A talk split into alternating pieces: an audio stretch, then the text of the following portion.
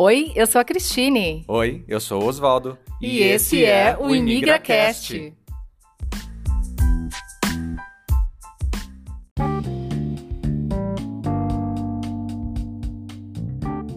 Nosso convidado de hoje mora em um dos mais novos países do mundo, criado oficialmente em 1947, onde a religião predominante é o judaísmo, que representa 75% da população.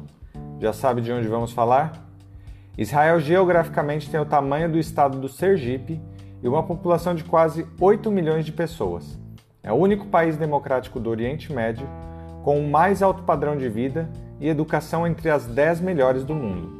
É um país privilegiado no Oriente Médio com lindas praias, desertos, vales, montanhas verdes e até neve. Sua capital política é Jerusalém, que ao longo da história foi destruída duas vezes, sitiada 23 vezes, atacada 52 vezes e capturada e recapturada 44 vezes. Mas a capital financeira e cultural é Tel Aviv. Foi para esse país que o carioca Rafael decidiu mudar com a família buscando maior qualidade de vida e maior segurança.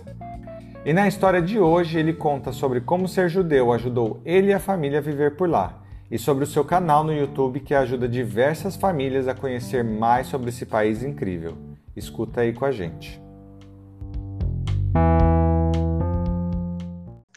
Rafael, obrigada por ter aceitado o nosso convite. Vai eu ser uma agradeço. honra bater um papo com você aqui, falar um pouco sobre Israel, que é um lugar onde eu morro de vontade de conhecer. Espero que logo a gente possa tomar um cafezinho aí. Com certeza. Ser... Seja bem-vindo, esse espaço é seu. Imagina. Para quem está me ouvindo, meu nome é Rafael Guanabara, eu sou brasileiro, sou carioca, tenho 41 anos e moro em Israel aqui desde 2018 com a minha família, minha esposa, que tem também 40 anos, e uma filhinha de quatro anos. Então começa contando pra gente, Rafael, como, que, como começou a tua história em Israel? A minha história quando eu cheguei em Israel ou quando eu decidi Sim. vir? É, primeiro, como que você tomou essa decisão? Porque geralmente quando a pessoa vai, vai sair do Brasil, ela põe alguns países em xeque, né? Começa a pesquisar, por que, que você decidiu Israel? Vamos começar por aí. É, então, é, esse é um ponto que é muito interessante esclarecer, porque a imigração para Israel é diferente de qualquer outro país do mundo. A imigração para Israel é extremamente restrita. Então, só pode fazer imigração para Israel judeus e descendentes de judeu até a terceira geração. Se você tiver um tataravô, um, um tataravô, não pode. É no máximo avô, neto de judeu.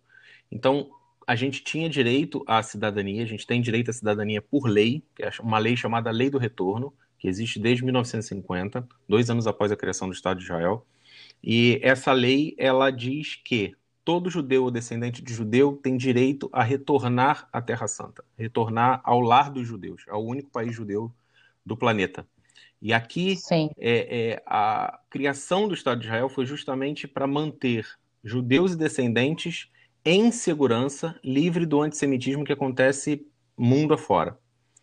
Então, como a gente tinha direito a essa, a essa cidadania automática e também um pacote de incentivos de imigração dado pelo governo de Israel e pela agência judaica, é, a gente colocou Israel como meta, porque também era um sonho do, do pai da minha esposa, é, meu avô, minha avó.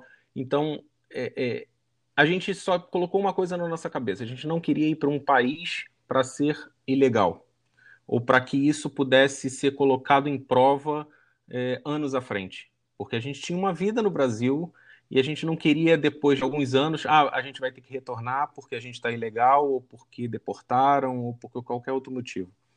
Então, o que a gente queria era não ser uma coisa temporária um visto de estudo, um visto. A gente queria Sim. um lugar definitivo. E aqui a gente encontrava certo. isso. Tá. E, então, por que, que você decidiu sair do Brasil? Por conta da violência. A maior. A, a, a, o que mais motivou foi a violência. E essa violência chegando cada vez mais perto da gente. Certo. Então, aí vocês decidiram, então, por conta da família, de já ter essa, essa facilidade, de ir para Israel. Que lugar de Israel que você vive, Rafael? Eu moro no norte de Israel, numa cidade chamada Naria. Maria. que fica a apenas 60 quilômetros do Líbano. A gente fica bem coladinho na fronteira do Líbano. E eu, eu brinco até pro pessoal, eu, eu me sinto mais seguro indo na divisa com o Líbano do que botando lixo para fora no Rio de Janeiro. e não é exagero, Complicado. e não é exagero. Eu imagino. Agora, me, me, me, conta um pouquinho de como que é essa cidade. Como eu não conheço, me descreve como que é a cidade que você mora. Você conhece alguma cidade no Rio? Não. Não, também não. Então vamos lá. É uma cidade litorânea. é uma cidade assim litorânea. Rio... Cidade tá. litorânea bem pequena. A cidade tem 10 quilômetros quadrados apenas. Tem 60 mil habitantes, praticamente e uma cidade extremamente calma. É uma cidade de interior, tida como uma cidade de interior. Acho que aqui a gente consegue ter tudo. A dimensão das cidades aqui em Israel são como pequenos bairros no Brasil. Israel é um país extremamente Sim. pequeno. Israel é menor do que o menor estado brasileiro. Ele é menor do que Sergipe. Você consegue de ponta a ponta de Israel em seis horas. Só para você ter uma ideia. Então, as cidades aqui, ela tem, elas têm tamanho de pequenos bairros do Brasil. Sim. Tanto que eu não, eu não trabalho na minha cidade, eu trabalho numa cidade vizinha, duas cidades depois da minha, e eu levo 20 minutos para chegar.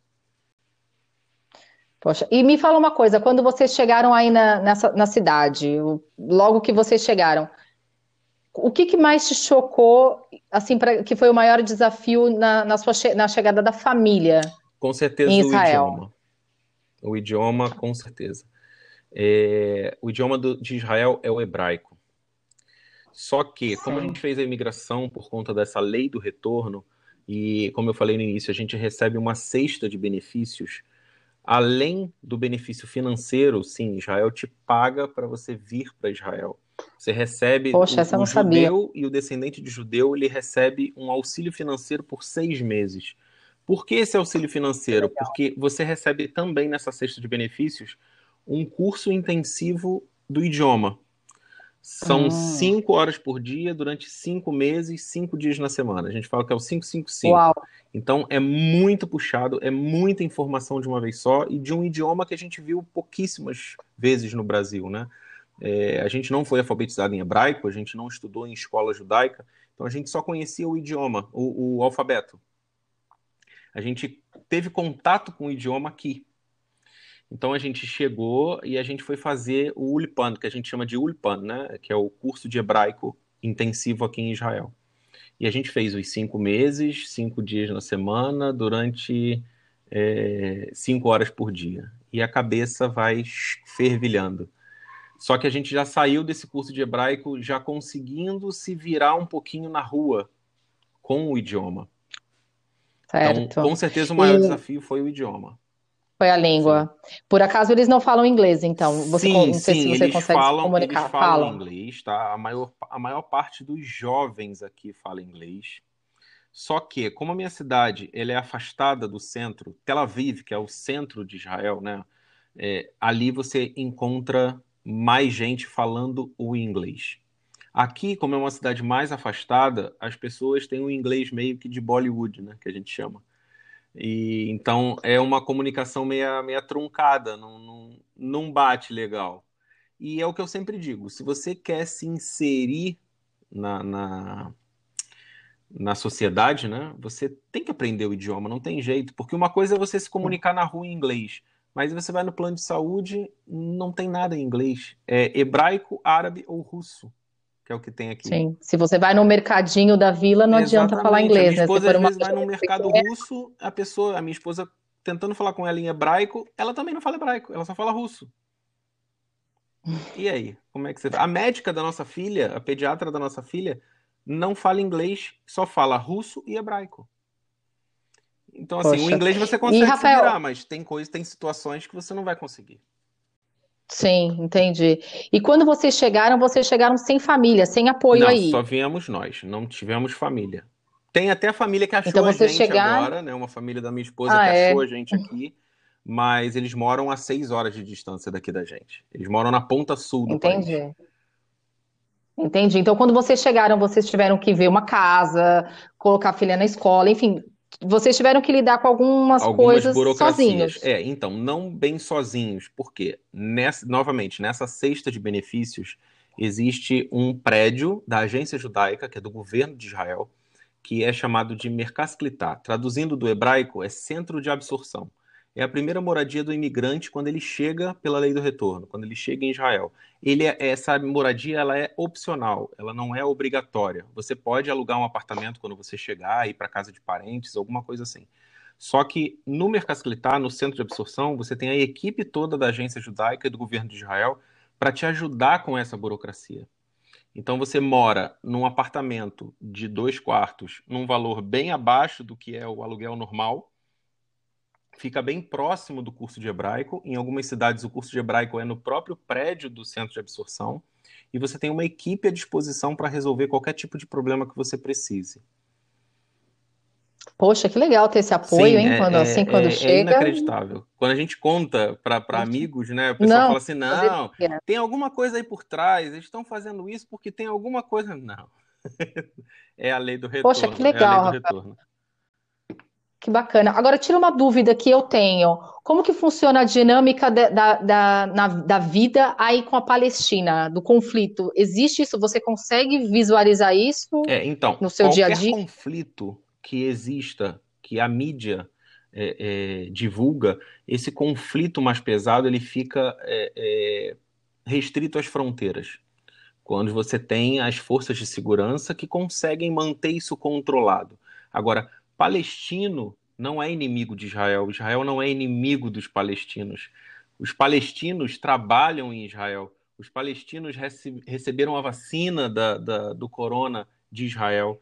Tem milhares de palestinos que vivem em Israel, e se você perguntar para eles como eles querem ser chamados, se eles querem viver em Israel ou se eles querem viver em Gaza, por exemplo, eles preferem viver em Israel.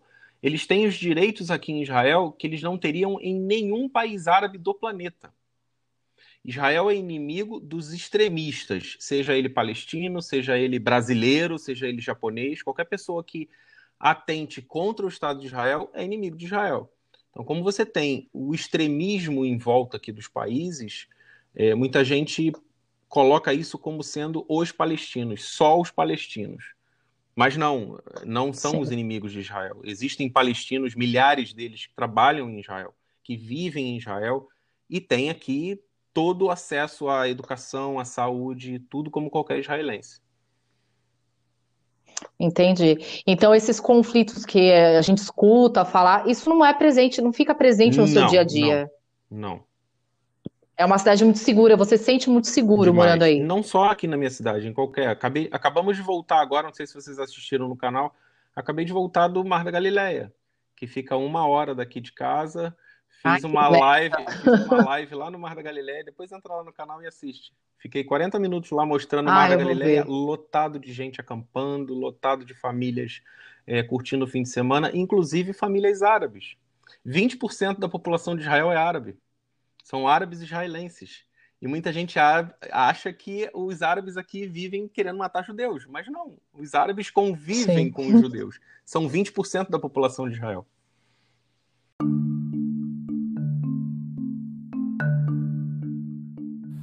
Foco midiático há muitos anos, os conflitos entre Israel e Palestina são travados desde a época de 1940 e remontam ao surgimento do movimento sionista que defendia a fundação de um Estado judeu na Palestina. Ambos os lados reivindicam seu próprio espaço de soberania, embora atualmente esse direito seja exercido plenamente apenas pelos israelenses. Com isso, guerras são travadas, grupos considerados terroristas erguem-se, vidas são perdidas e uma paz duradoura encontra-se cada vez mais distante. A área de disputa entre os dois lados em questão localiza-se no Oriente Médio, mais precisamente na Palestina, tendo como foco a cidade de Jerusalém, um ponto de forte potencial turístico religioso e que é considerado um lugar sagrado para as três grandes religiões monoteístas do planeta: o cristianismo, o islamismo e o judaísmo. Pode-se dizer que tudo começou com o surgimento do movimento sionista no final do século XIX. Nesse período, uma grande quantidade de judeus começou a migrar em massa em direção aos territórios da Palestina, então habitados por cerca de 500 mil árabes. Essa região era reivindicada pelos judeus por ter sido deles até a sua expulsão pelo Império Romano no século III Cristo, dando início à diáspora judaica, a dispersão de judeus pelo mundo. O movimento sionista se consolidou por meio de um jornalista húngaro, Theodor Herz. Ele defendia o direito dos judeus de retornarem à Palestina e lá formarem um Estado nacional judeu. Esse movimento surgiu como resposta da comunidade judia na Europa ao crescente antissemitismo naquele continente.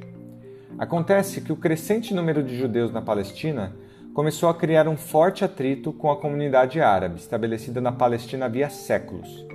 Nesse momento, organizações sionistas já financiavam a migração de milhares de judeus para a Palestina, contribuindo para o desenvolvimento de movimentos nacionalistas palestinos.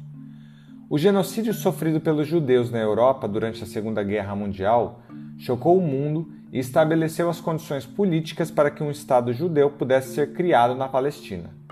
Os ingleses, que eram as autoridades coloniais na época, abriram mão de seu domínio e entregaram a disputa dos palestinos e judeus para a Organização das Nações Unidas. A decisão tomada pela ONU foi a de dividir a Palestina entre judeus e árabes. Dessa forma, aproximadamente metade do território seria ocupada por um desses povos, e Jerusalém, a capital, ficaria sob a administração internacional. Havia nessa divisão uma grande contradição, pois os judeus, que correspondiam a 30% da população, ficariam com uma parcela maior do território.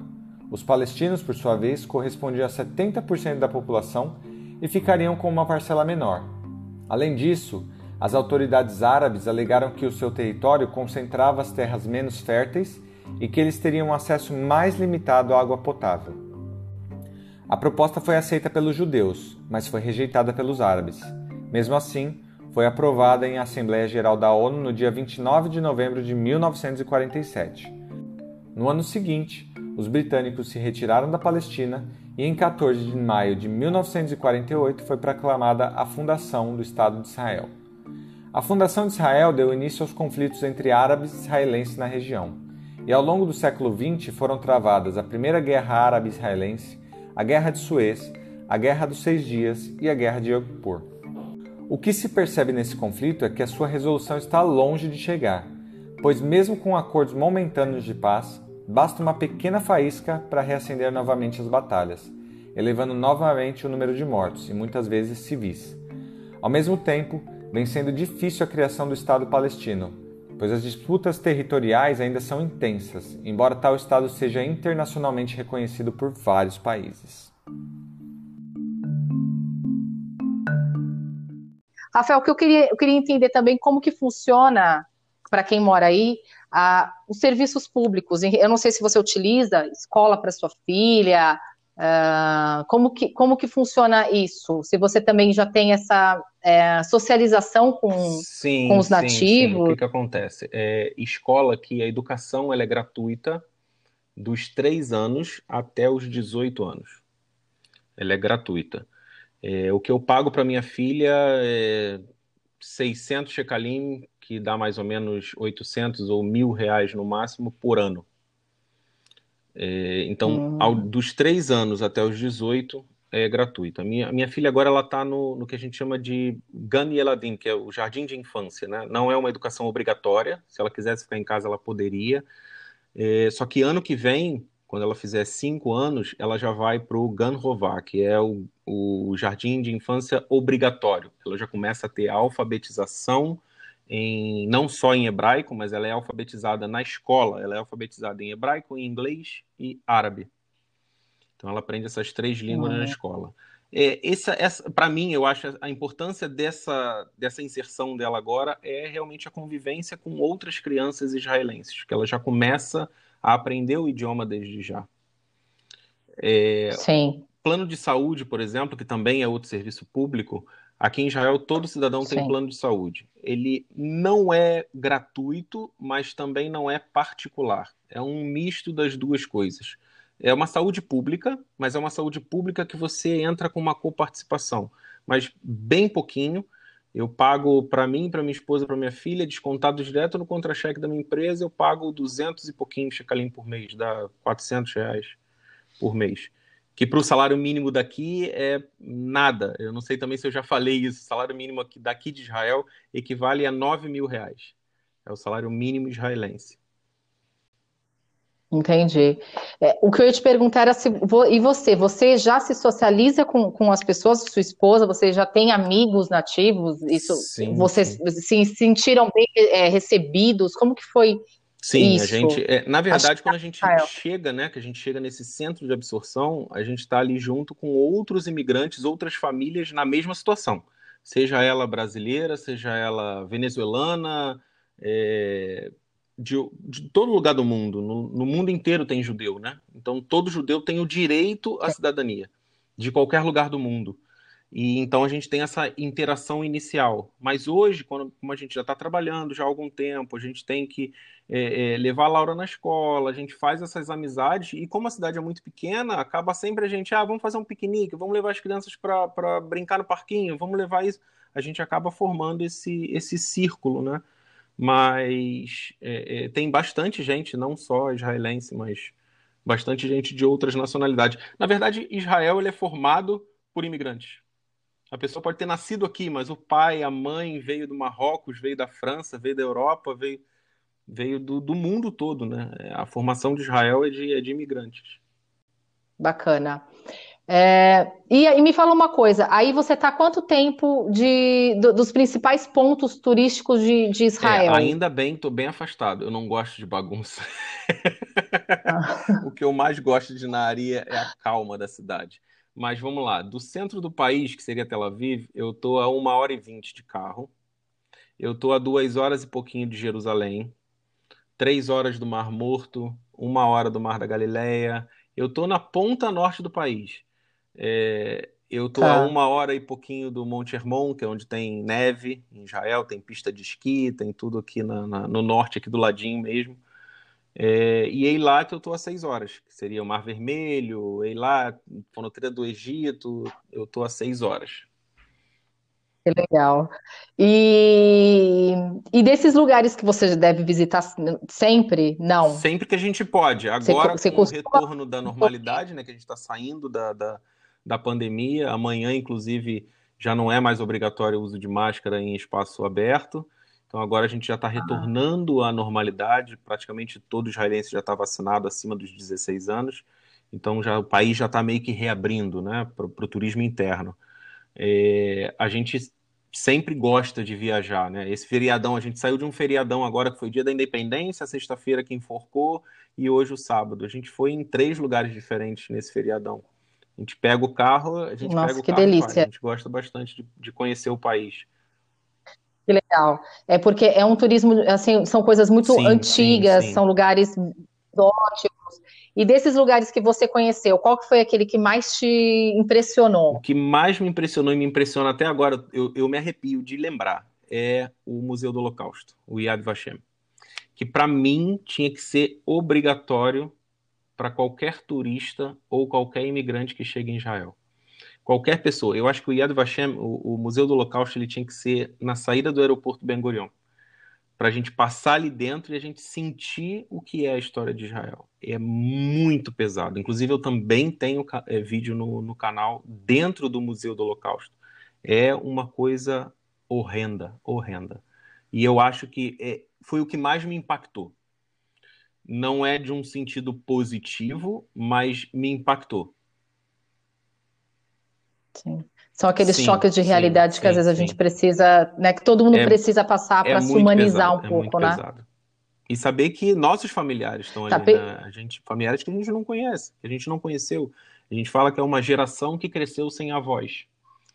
Foram crianças que sobreviveram, foram 6 milhões de vidas perdidas, um milhão e meio de crianças assassinadas. É, é, é, coisa de, é coisa inimaginável. Eu não sei como é que ainda tem gente que diz que isso não aconteceu. E você visitar aqueles dois museus, tanto o Yad Vashem quanto o Museu das Crianças, é uma coisa surreal de pesada. Surreal de pesada. E, Rafael, hoje em dia, você sente esse, esse peso, né? Tudo isso, toda essa história entre os judeus que existem aí, existe essa. É, como que eu posso dizer? Essa, essa, dor, você acha todo que isso é ano, é presente ainda hoje? Você sente ano. isso? Todo ano existe uma, existem dois dias é, muito tristes aqui, que a gente acabou de sair dele, né?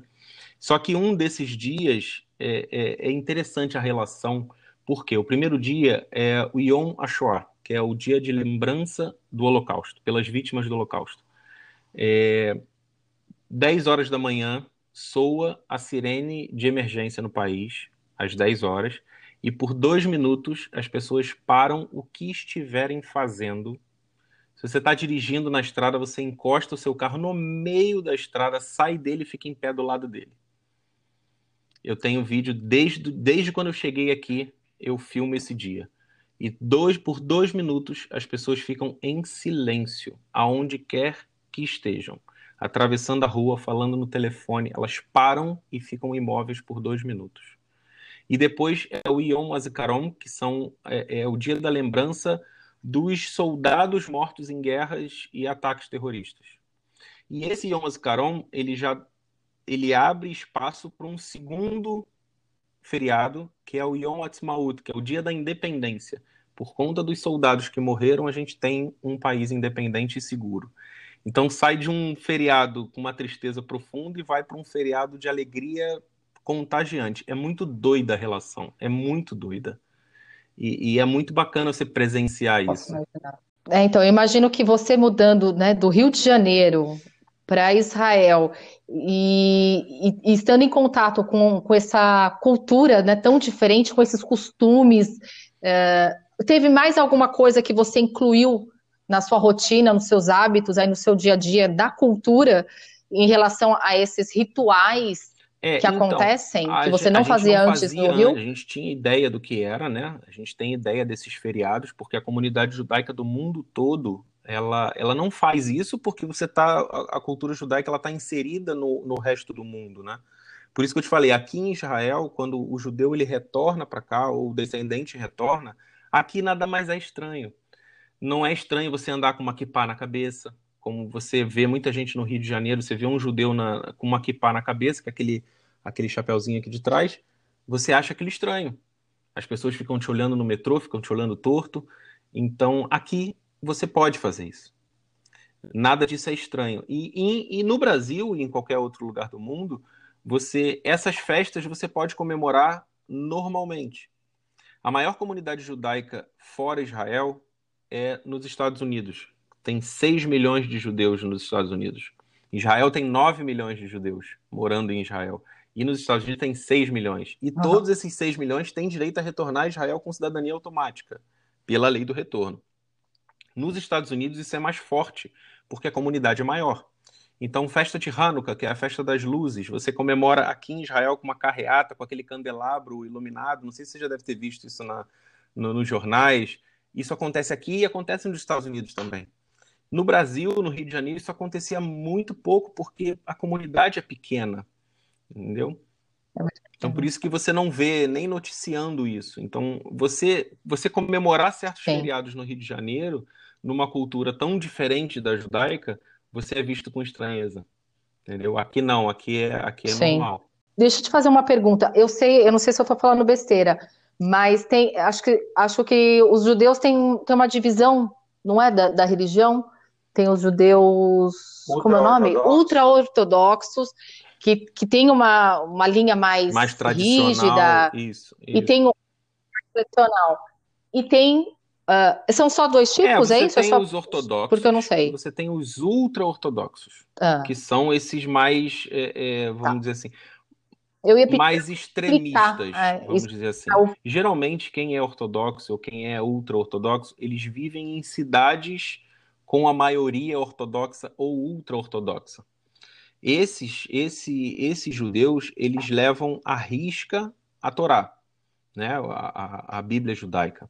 Então, por exemplo, no Shabat, no Shabat você não usa carro, você não usa celular, você não pode ligar uma luz, você não pode cozinhar, você não pode fazer nenhum tipo de trabalho no sábado. Então, isso a gente chama de Shomer Shabat, né? A pessoa que guarda o Shabat.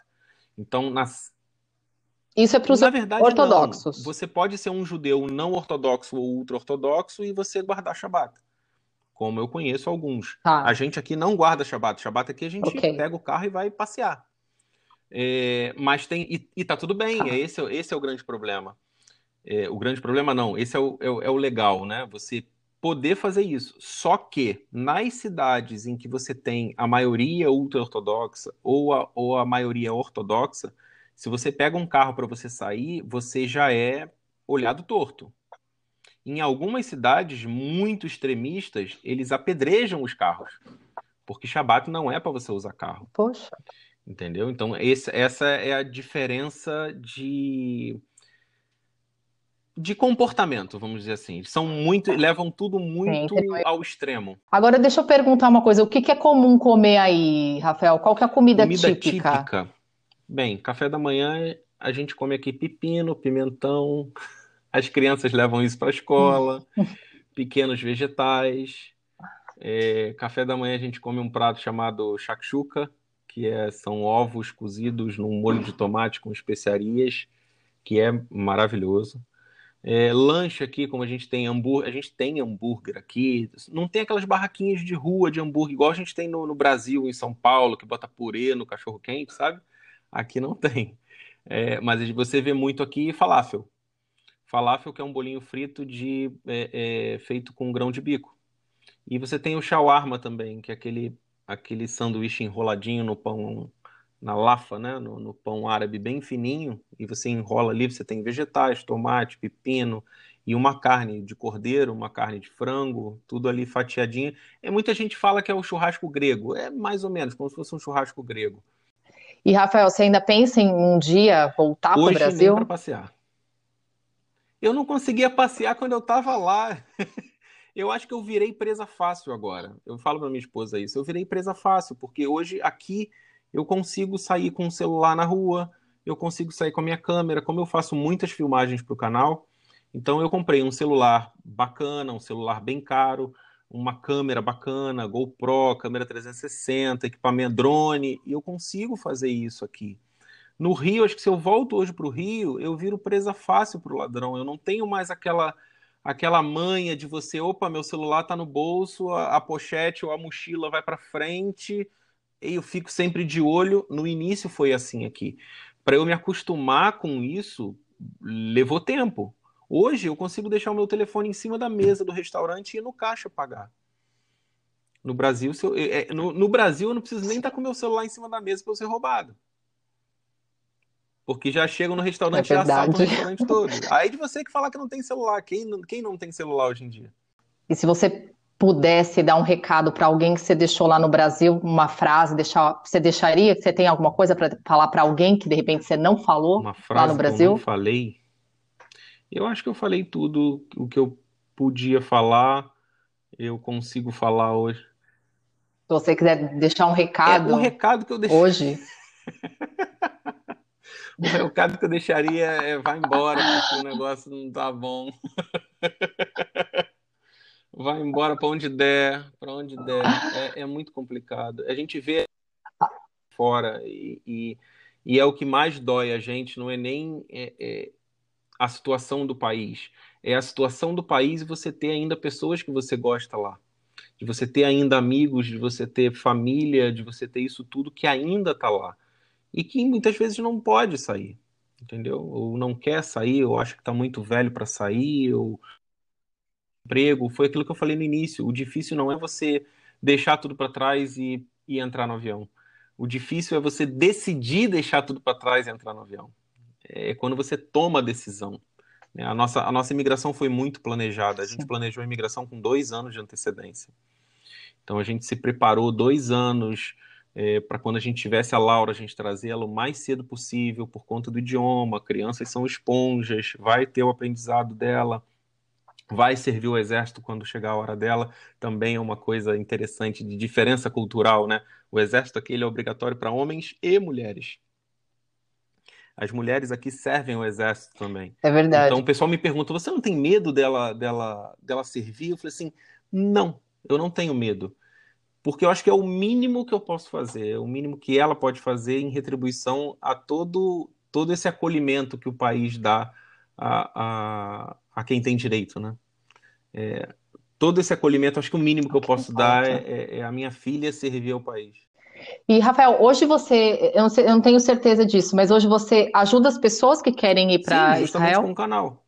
Justamente, o canal, muita gente acha que o meu trabalho em Israel é o canal no YouTube. É, eu não trabalho com o canal no YouTube. O meu canal no YouTube ele surgiu de uma dificuldade que eu tive de encontrar informações na época que eu estava planejando a minha imigração. Então, a gente teve alguns contratempos, porque a cidade que a gente tinha escolhido primeiro não estava recebendo famílias, então a gente teve que mudar de cidade. Essa cidade que a gente mora hoje não era uma cidade planejada, eu nem conhecia essa cidade aqui. Porque como é que acontece? Você faz primeiro o contato com uma central né, da, da agência judaica, e aí eles fazem uma triagem para saber se você é elegível à lei do retorno. Então, tá tudo comprovado, sua documentação tá ok, você é judeu, você é descendente, tá tudo ok, então vamos partir para as entrevistas. Aí você faz uma entrevista na agência judaica, a agência judaica deixa tudo em pratos limpos, em panos limpos para você, quais são os problemas do país, o que, que você pode encontrar, o que, que pode acontecer, e te pergunta qual cidade você quer ir. E você tem alguns centros de absorção no país espalhados. Então a gente tinha escolhido uma cidade no sul, acabou que a cidade não estava recebendo famílias. Ela falou assim: olha, eu tenho uma mais ao sul e eu tenho uma no norte. A mais ao sul eu já conhecia, a do norte eu não conhecia. E aí, nessa mudança em cima da hora, eu não encontrava informação nenhuma. É, e aí eu comecei a falar assim: não, mas espera aí. E aí, o que somou e somado a isso tudo, quando eu fui comunicar aos meus amigos, familiares, que a gente estava se mudando para Israel, que a gente deixou tudo em segredo, né? Até tudo tá confirmado. Opa, tá confirmado? A gente está indo dia tal, o mês tal? Vamos avisar todo mundo. E aí a gente, quando a gente foi avisar para amigos, 99%, 99,9% dos meus amigos, mas por que, que você está indo para guerra? Eu falei assim, não, eu, eu tô saindo de uma, eu não tô indo para a guerra, eu tô saindo de uma. Não, mas lá só tem camelo, lá só tem deserto, tem bomba, você vai acordar com bomba na sua cabeça. Aí eu comecei a. Eu falei assim: não, eu estou explicando a mesma coisa para muita gente. Então significa que muita gente, não só os meus amigos, mas a grande maioria das pessoas tem essa mesma visão. Então eu falei assim: não, eu vou fazer alguma coisa para mudar isso. E aí eu criei o canal, desde o início da minha imigração. E aí eu pego dois, o meu público do canal, ele tem duas categorias, né? Vamos dizer assim. É o pessoal que gosta de Israel, na verdade, três categorias. O pessoal que gosta de Israel, o pessoal que tem a visão errada de Israel e os imigrantes que hum, às vezes nem sabem que tem direito. Já teve casos assim. Eu tenho um amigo aqui na cidade vizinha, que ele é brasileiro, ele é judeu, ele é de São Paulo, não, Mato Grosso. Ele é do Mato Grosso, o pai dele gostava muito de Israel. O pai dele é casado com uma judia. O pai dele gostava muito de Israel e gostava de ver músicas israelenses. Então, buscando no YouTube, achou o meu canal. Justamente o canal que eu falava quem tem direito a fazer imigração para Israel. E mandou para o filho. Assim, filho, olha o que esse rapaz está falando. Isso é verdade? Porque o filho tinha todas as características de quem pode morar em Israel. E o filho não sabia. O filho, não, minha mãe é judia mas ele não sabia nem que ele era judeu. Não, minha mãe é judia, então eu sou judeu, então eu tenho direito a morar em Israel. E aí isso foi fomentando na cabeça dele e ele me mandou um vídeo todo emocionado, que se não fosse pelos meus vídeos, ele estaria ainda no Brasil. E hoje ele está aqui em Israel, morando em Israel já vai fazer, vai fazer dois anos. Poxa, que legal. Deve ser muito é bom muito, assim, é ajudar é as pessoas, bacana, né? Pra você é perceber bacana. que ajuda. E é uma informação que realmente deve ser difícil Sim. de você obter, né? Sim, é uma sim, que você tem que garimpar, né? Não é fácil. Mas, Rafael, imigrar é não. uma coisa que não é para qualquer um, né? Eu acho que tem que ter um perfil. É, imigrar é você que está aberto a aprender todo dia, porque todo dia Exatamente. a gente aprende alguma coisa nova, né? Isso é Exatamente. todo dia. O que, que você, como imigrante hoje, você percebe que mudou em você? Ou foi a sua maneira de pensar? O que, que mudou no Rafael lá, o carioca da Gema, que trabalhou 20 anos no, numa empresa, e o Rafael de hoje, que virou youtuber, que ajuda as pessoas hoje a morar em Israel? Muito mais calmo. Calmo em tudo, sabe? Calmo no trânsito, calmo no meu dia a dia, calmo em falar com as pessoas, a paciência com as pessoas. Eu acho que eu estou muito mais calmo. Não sei se por conta da, da, da mudança de estilo de vida, eu trouxe três calças jeans para cá. Se eu usei ela duas vezes, foi muito. Então, assim, é tudo no chinelo, é tudo. As pessoas aqui vão, vão fazer compra de pijama, você acredita nisso? As pessoas vão ao mercado de pijama e de pantufa. Eu já vi homem, eu botei lá no meu Instagram, um homem com a pantufa, sabe aquela pantufa que tem os orelhões de, de elefante com a tromba? O cara fazendo compra, escolhendo verdura com aquilo. Eu falei assim, não, tem que filmar isso. Então hoje sim, você sim, é uma pessoa mais leve, é isso? Leve, sou mais leve. Eu acho que a cidade também trouxe isso, né? Você trouxe todo esse nesse aparato para você, para você realmente, né, saiu de um lugar de uma zona sim, de conflito sim, sim. realmente. Que muita gente não entende. Muita ah. gente fala assim: "Não, mas o Rio de Janeiro os problemas já são conhecidos". Sim, mas os números. Você já viu quanta gente morre pela violência do Rio de Janeiro? São 60 mil pessoas por ano. Isso é número de, de um grupo de países que estão em guerra declarada. Só não está em guerra declarada ainda o Rio, mas é como se fosse. As pessoas morrem pela violência mais do Sim. que países em guerra. Isso é muito, muito, muito complicado. Mais do que. Verdade. É muito triste isso. Agora, se você tivesse que falar para os imigrantes que, na verdade, os imigrantes não. Se você tivesse que falar para quem pensa em imigrar, mas tem dúvida ou ainda está pesquisando, que, que mensagem que você é deixaria?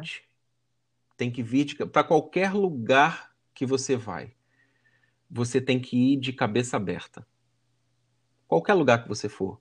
Eu fiz trabalhos aqui em que eu nunca tinha feito no Brasil e não pensei que algum dia fosse fazer. Só que eu fiz de boa. Fiz de boa quando eu cheguei aqui. Eu trabalhei lavando louça num kibutz aqui durante algum tempo. Eu trabalhei em dois empregos. Trabalhei como peão de obra, não peão de obra em si, mas trabalhando como, como na construção civil. Trabalhos que eu não imaginava fazer no Brasil. E se eu viesse com um preconceito que muita gente vem, ah, não, eu não vou porque eu não vou fazer esse tipo de trabalho. Não, eu não vou trabalhar como a gente escuta, né? Eu não vim para cá para trabalhar com limpeza. Eu não vim para cá para cuidar de idosos. Eu não vim para trabalhar lavando louça. Eu escuto muita gente falando isso.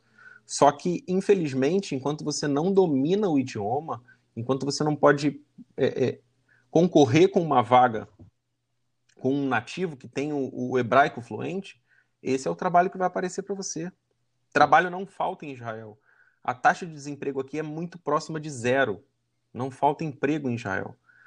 o que tem de sobra aqui, é, é, o problema dessa, dessa sobra é que tem muita gente que vem com esse preconceito. E às vezes pessoas que não estão preparadas, pessoas que não têm um inglês fluente, não têm nem um hebraico fluente. Não, eu não vou trabalhar com louça. E você quer trabalhar com o quê? Quer ser gerente num banco? E a pessoa, eu já escutei, não, eu sou advogado no Brasil, eu tenho que ser advogado em Israel. E eu falo, eu sempre falo isso nos vídeos.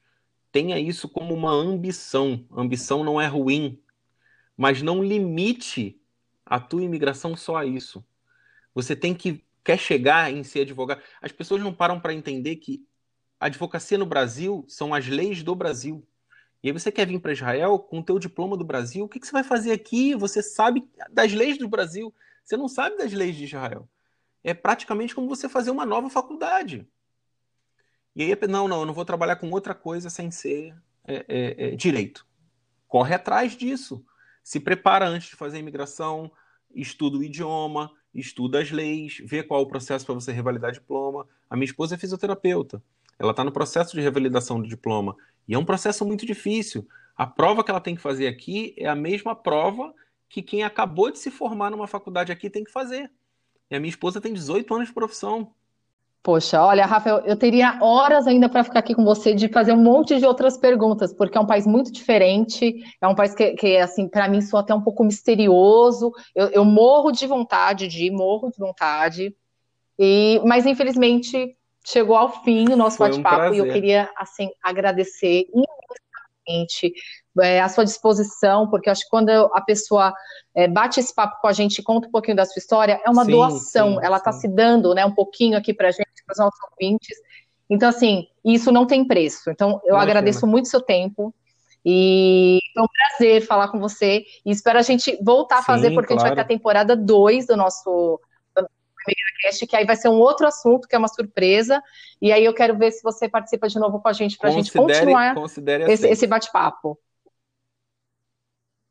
Imagina, eu Olha, agradeço. muito obrigada, então. E eu vou só pedir para você, você, deixar aqui para o pessoal que está escutando a gente, como que eles fazem para poder encontrar você no YouTube, no Instagram. Quem quiser saber mais sobre Israel, como que então, fala com o Rafael? Tanto YouTube como Instagram é Rafael Guanabara. E eu também tenho um grupo no Telegram. Um grupo não é um grupo de imigração, isso eu explico lá para todo mundo do grupo. Não é um grupo ensinando a imigrar, não é um, é um grupo de troca de experiências de imigração pessoas que gostam de Israel, pessoas que assistem ao canal e também tem ali é, pessoas que estão fazendo processo de imigração. Então ali a gente troca experiências de rotina, de dia a dia, de costumes, de tudo. Então o grupo é no Telegram YouTube Instagram Rafael Guanabara.